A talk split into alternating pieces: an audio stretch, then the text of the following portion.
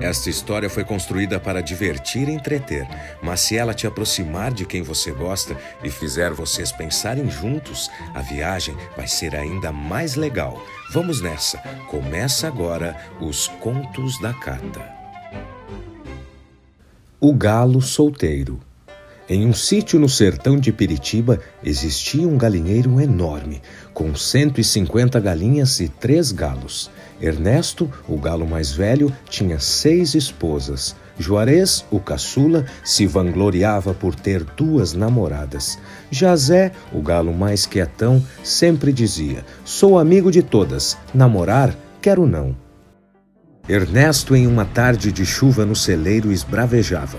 Eu não entendo mesmo o Zé. Vive rodeado de franga, a irmã dele tem um monte de amigas, ele é um galo jovem, adulto, dono de si, ajuda todo mundo, é amigo da galera, levanta sempre cedinho para acordar o sítio, inclusive nos dias que ele cobra a tua escala. Não é mesmo, Juarez? Pois é, eu não compreendo. Temos que fazer algo rápido para arrumar uma companhia para o Zé e fazer esse galo feliz de vez. Uma sábia e anciã galinha que estava tirando um cochilo no alto do celeiro perguntou: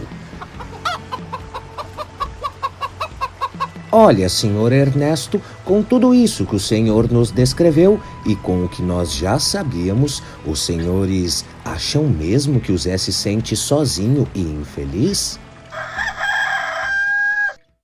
Agora é a hora da experiência mais gostosa, a troca de ideias. Conversem, compartilhem. A história só vale a pena quando lembrada. E quando tiverem um tempinho, conheçam o projeto Bons Ouvidos, padrim.com barra Contos da Cata. Vocês também têm histórias para contar.